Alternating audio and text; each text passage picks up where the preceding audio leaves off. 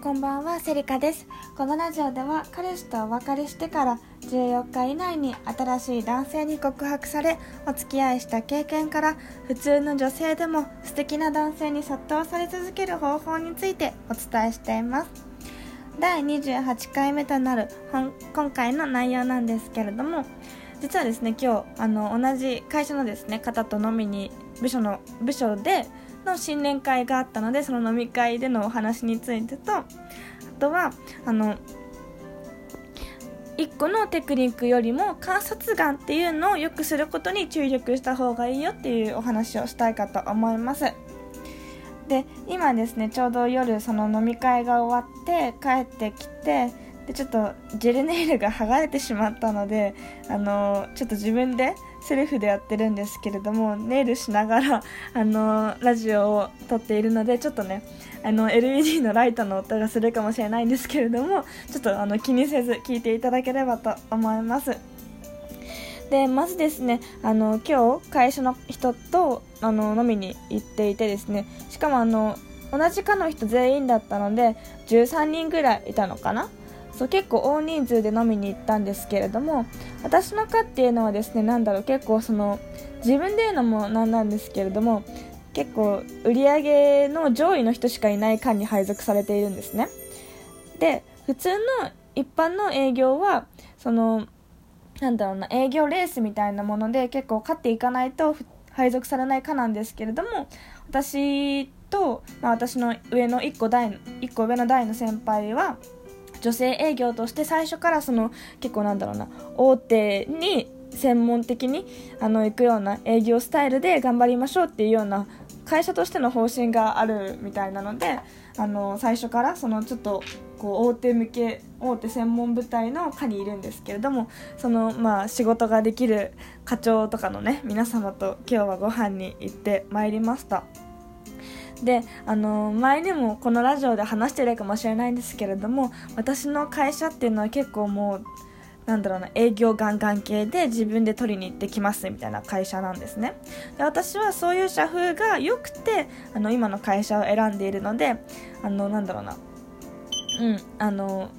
全然嫌とかはないですよ。でむしろその最初に想像していたよりもですねやっぱりその女性営業として会社に扱われて扱われるというか、まあ、配属されているので、まあ、女性ならではの強みを生かしながら営業してくださいねっていう風にその課の方針としても決まっているんですね。でこれ結構そのなんだろうな、まあ、守られてるんですよ。私はあのもう女性だろうが男性だろうがあの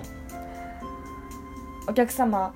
と、まあ、信頼を深めるためにどんどん訪問しろとか電話かけろメールしろとかそういう社風だと思っていたのでなんだろう女性ならではの強みを生かして頑張ってくださいっていう風に言われている今のなんだろうなかの雰囲気って結構その想像していたよりなんだろうな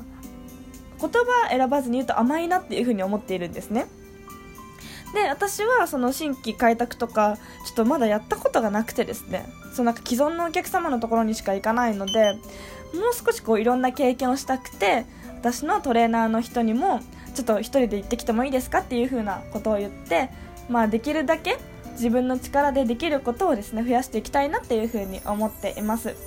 でも本当に素敵な方しかいなくてですねあの私たち後輩にもすごく優しく教えてくださりますしあとはそのなんだろうないろいろ本当に相談に乗っていただけるんですね。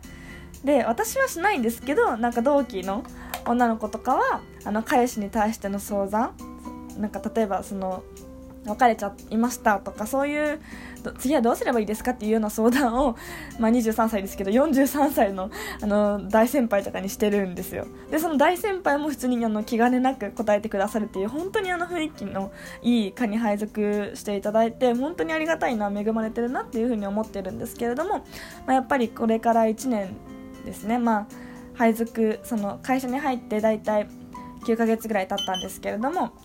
ね、もっとなんだろうな自分の営業としての力っていうのはまだまだ足りないのでこれからさらに、まあ、対人能力とかは、まあ、養っていきたいなっていうふうに思っております。はい。でですねあの対人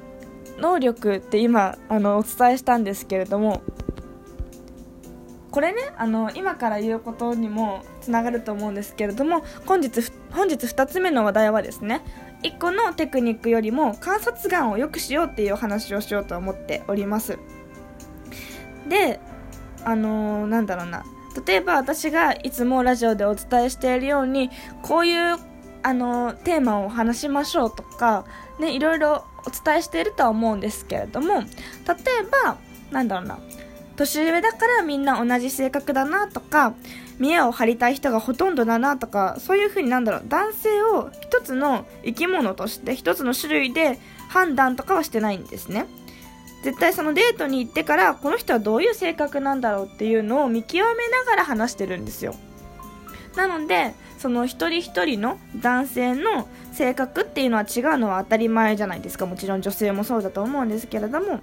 それは当たり前なので男性を一括りにしてあの同じテクニックで落とすなんてできないっていうふうに私は思ってるんですね。